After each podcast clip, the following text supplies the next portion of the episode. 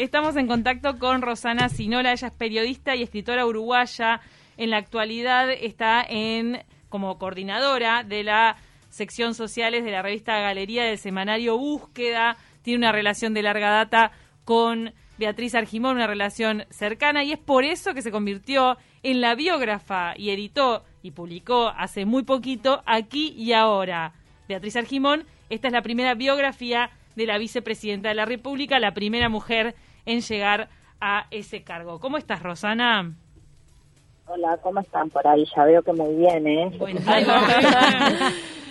Rosana, bueno, contanos un poco cómo es que eh, tú tenés una amistad con, con Beatriz desde hace años y cómo es que nace en vos esta iniciativa de escribir su biografía.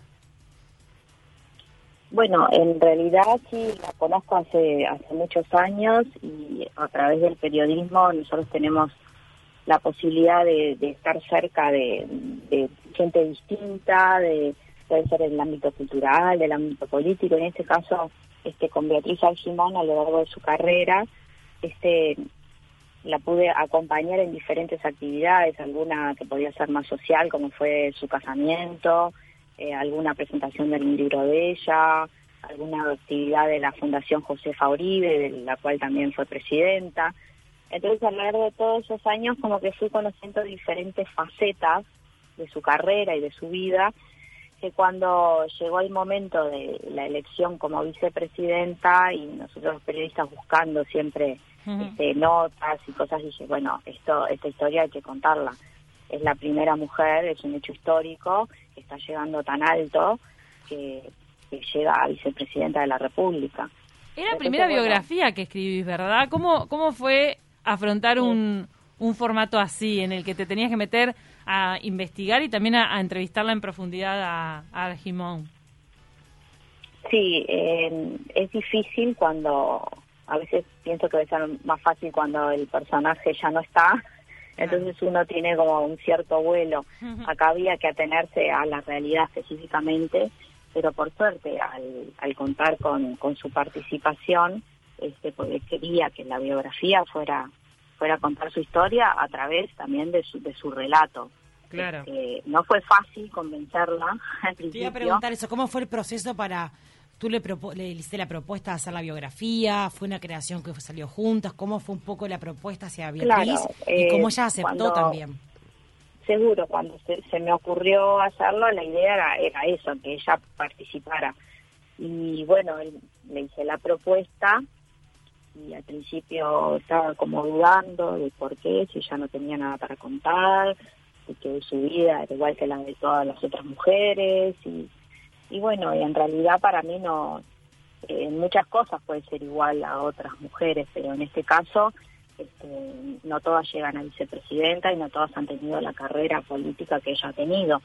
Entonces también eh, uno de mis argumentos era que para mí específicamente eh, su biografía podía ser eh, inspiradora para otras mujeres, para otras mujeres que se largaran la política, que se animaran a dar ese paso, de, ser militantes, que hay muchas mujeres militantes, a pasar a la competencia política, que ahí es realmente donde empieza una carrera, porque hay que competir por un puesto contra los varones que están aferrados y que culturalmente están están desde hace mucho tiempo más que las mujeres. Rosana, eh, tú, tú, que tuviste la posibilidad de entrevistarla, de, de, ahondar en su historia, de conocerla también de alguna manera desde la niñez, la adolescencia, ¿Qué, nota, qué diferencial notas en Beatriz, eh, eh, tú como entrevistadora y, como este, biógrafa, para poder lograr lo que logró?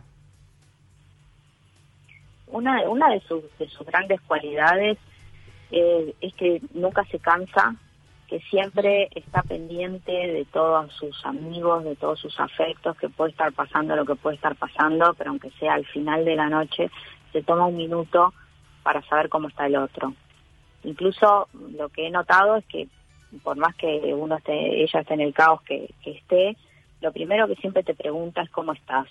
Entonces esa calidad, esa sensibilidad humana que tiene y, esa forma de, de, poder reunir a gente tan distinta, porque ella no solo está en el ámbito político, está metida en el ámbito cultural, en la parte de teatro, que le encanta mucho, con todos los artistas, eh, también siempre siempre ha estado en, el ámbito de las mujeres, de todos los, de todos los colectivos, inclusive con, con mujeres políticas de, de otras colectividades, iban juntas para arriba y para abajo, se juntaban incluso este en, en otras sedes sin tener problema. Entonces, me parece que ese poder que ella tiene como de, concentrar gente tan diversa dentro de, su, de su gente allegada, eso es una cualidad que también se puede aplicar en la política y que de hecho la aplica, tiene como un poder de articulación que para el Parlamento es ideal, ¿no? Para la ah. coalición de gobierno y para la oposición,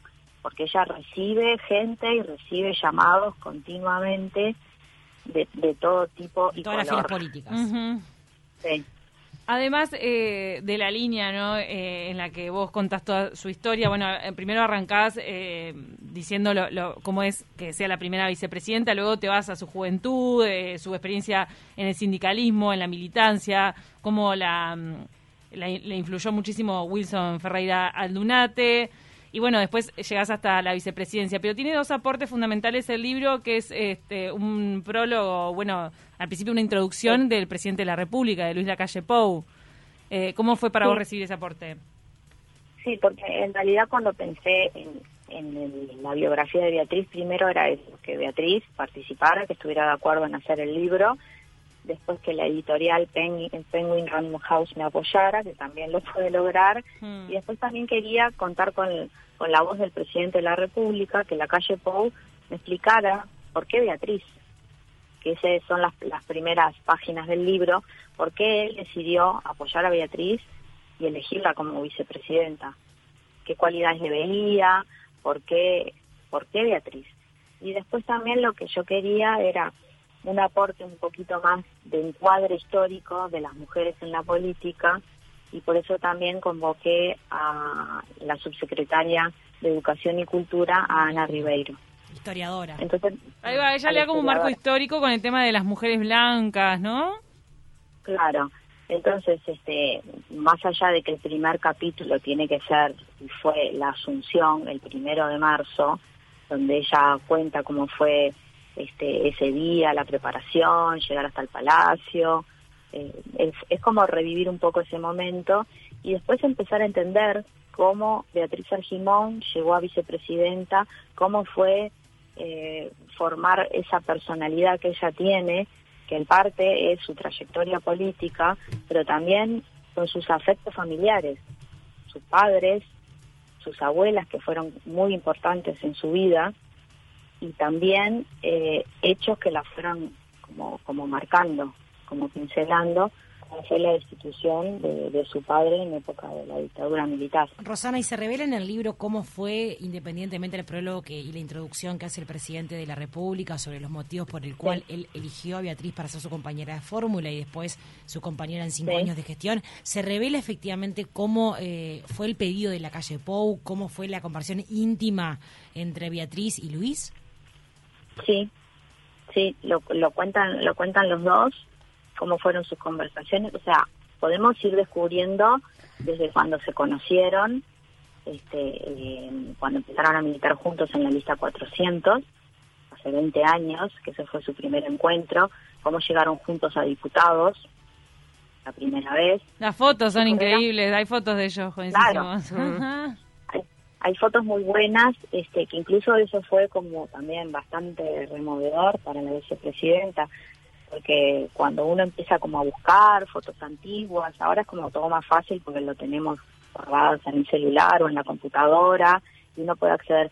Pero antes había que ir a un lugar o que venía el fotógrafo, imprimirlas y guardarlas. Entonces también hubo como una búsqueda de toda su familia, ella llamando a su madre a pedirle fotos hay fotos de cuando este, ya fue abanderada en la escuela, en la escuela Haití, que volvió hace hace unos meses, volvió a la escuela, la recibieron encantadas las nuevas directoras.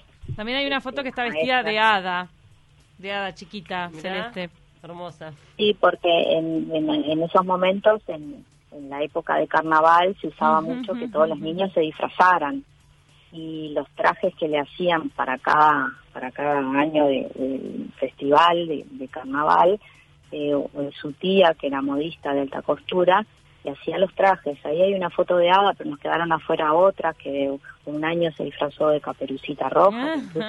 Quedó fuera esa, en la selección. Hasta las botas, hasta las botas rojas le hacía la tía. ¿Cómo? Este, o en otro. ¿Andás también este, en su vida familiar este, ya de adulta? O sea, en sus relaciones amorosas, sus separaciones, sus hijos. Eh, sí, porque eh, Beatriz está casada ahora con Jorge Fernández Reyes. Hay fotos también del día de su casamiento. Eh, según, según ella cuenta, es el amor de la madurez. Este, decidieron casarse en el 2009. lograron una familia ensamblada. Claro, porque ella ya tenía dos hijos de matrimonios anteriores y Jorge lo mismo, tenía sus hijas y bueno, en el momento de decidir casarse y convivir, la familia también, de la familia, esta familia ensamblada iba a funcionar desde el momento de que todos estuvieran de acuerdo. Entonces ahí me parece que también su poder negociador que tiene también lo aplicó a lo que es la familia. También de alguna manera Beatriz Argimón representa o es, lo es, es, una mujer como moderna dentro de un partido tradicional, ¿no? Eso vos lo pudiste percibir, eh, lo vas contando porque ella se divorcia. Eh, eh, recordemos que hace algunos años, hace algunas décadas, no era lo más común divorciarse. Y ella creo que venía de una familia muy cerrada en donde le pesó esa decisión, ¿no? Sí, por supuesto. Ella viene de una familia tradicional, de clase media, que vivían en el centro. Este, la madre que quería que fueran a colegio católico, el padre que quería la educación pública, ahí hubo como que transar. Este, pero ella siempre es fiel a sus convicciones, se casó la primera vez muy joven, tuvo a su primera hija, después las cosas no funcionaron y bueno, si no hay amor, no hay pareja, hay que divorciarse, pero también durante todo ese transcurso de, vida también iba llevando al mismo tiempo su carrera eh, de escribanía, que la estaba haciendo en la Universidad de la República, y al mismo tiempo la carrera política. Entonces, ahora que nos parece difícil con todas las posibilidades que uno tiene, eh, unos años atrás también mujer política, sin horario, porque la política está diseñada para los hombres, ¿no? Las reuniones son después de las 7 de la tarde, en general los hombres no se ocupan tanto de los hijos como las mujeres, sin embargo ella logró congeniar su vida personal con la vida política, con los estudios, y fue logrando todo. ¿Alguna vez imaginó Beatriz en sus inicios de política llegar a este cargo? No, ella no se lo imaginaba. Y cuando se lo propuso la calle, que ahí en el libro también lo contamos, como que no, ella siempre está dispuesta a participar en el lugar que la necesiten, pero para mí era algo como que se veía. Ella antes de ser vicepresidenta de la República llegó, que, es otro, claro, presidenta del, Partido Nacional, que es del directorio, que eso ya fue otro hecho histórico, ¿no? Porque un partido tan tradicional, ¿no? centenario, ¿no? Que, que tenga a una mujer eso también le fue marcando el camino. Y ella, y Leo, perdón, leo cortito lo que lo que dice Luis Lacalle Pou sobre cuando llamó a proponérselo. Dice, no recuerdo que haya quedado ni descolocada ni nada parecido, creo que enseguida le cayó la ficha y asumió la responsabilidad con naturalidad. Ella dijo, bueno Luis, si se da, conta conmigo. Un soldado, dice la calle Pou en Beatriz Argimón aquí y ahora el libro de, Rosana Sinola. ¿Se le propuso por teléfono? Sí, que sí. Sí, ¿no? Por teléfono. Fue esa noche, ¿no? Perdón, sí. Claro. Eh, Ahí va. Antes de, antes de anunciarlo, eh, se lo dijo a ella, pero claro, en la calle ya lo había hablado con el resto. en la calle, reconstruime brevemente, ya no tenemos que ir. La calle estaba en la sede de todos en Boulevard Artigas y Chaná, y Beatriz estaba en la sede de todos allá en Ciudad Vieja, Plaza Zavala. Y él la llama del Partido Nacional. Del Partido Nacional. Y él la llama por teléfono desde la sede hacia el directorio y en ese transcurso de 15 minutos le propone ser vicepresidenta? Claro, y, y, bueno. Y se la jugó a que le dijera que sí. Me imaginé sinceramente que estaba mucho más conversado entre ellos previamente. No, pero si no, después no lanzás la fórmula. Si te dice que no, para déjame pensarla, que en realidad eh, no puedes hacer eso. Claro. claro. Si ella le decía, no, para, déjame pensarlo, déjame consultarlo con la almohada el de última iba, celebraba y no largaba la fórmula como lo hizo, ¿no? A ver, Rosana, decime. eh, si estoy errada. Claro, en, en realidad eh, los políticos son servidores y bueno, si te llega un halago como este tan grande, nunca nadie iba a decir que no. se tenían que alinear varias cosas para que se diera la posibilidad. Finalmente, cuando eh, eh, la calle ganó, ahí la calle Pau ganó, ahí bueno, ya estaba hablado con el resto de los candidatos que todos también estaban de acuerdo en que fuera Beatriz, la vicepresidenta. O sea, lo que lo que hace la calle Pou, que lo hace creo que con todo, es meditar cada paso que da previamente e ir viendo si todo va encajando. Y cuando él dice algo que, cuando se lo propone Beatriz, ya estaba, Beatriz el ya estaba todo conversado antes. Claro, claro. Ella Por eso que cuando lo va a anunciar, cuando lo va a anunciar ya todo. Ya tenía la base de, todo, de todos, ¿Ella tiene más aspiraciones en la política? O sea, ¿sería candidata a la presidencia? ¿Lo han hablado eso también?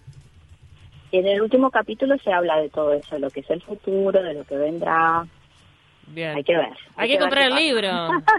Rosana, que, la gente compre el libro. Así sabe. Justo salió antes del Día de la Madre, era un lindo regalo, pero bueno, queda en las librerías. Beatriz Argimón, aquí y ahora. Esta es la primera biografía de la vicepresidenta de la República. Gran foto la de la portada, ¿eh? ¿Qué foto de Gastón Britos? Foto, de Leo, de Leo Barizoni. De Leo Barizoni. Una producción que hicimos, ¿Y el, el, piso de dónde es? ¿Dónde están? Es un piso damero. La producción la hicimos en, en, en la Fundación Iturria, en Carrasco. Mira. Ay, qué lindo piso. Muy blanco, o sea, muy muy ella, blanco y negro me da muy Beatriz. Muy vicepresidenta. tiene como fuerza y tiene calidez también. Total. Creo que Beatriz Argimón es eso. Representa eso. Con ese sillón, pero ella usa mucho rosado y azul. Ella sabe que le sienta bien ese color. Sí, viste muy lindo. Ella sabe mucho de estética, hay que admitirlo. Sí. Se viste muy, muy, muy lindo. Muy Rosana, te mandamos un abrazo grande. Muchas gracias y ya queda hecha la invitación a todos los oyentes para que puedan adquirir el libro. Bueno, muchas gracias a ustedes. Y continúen así, de taquito. Gracias. Gracias.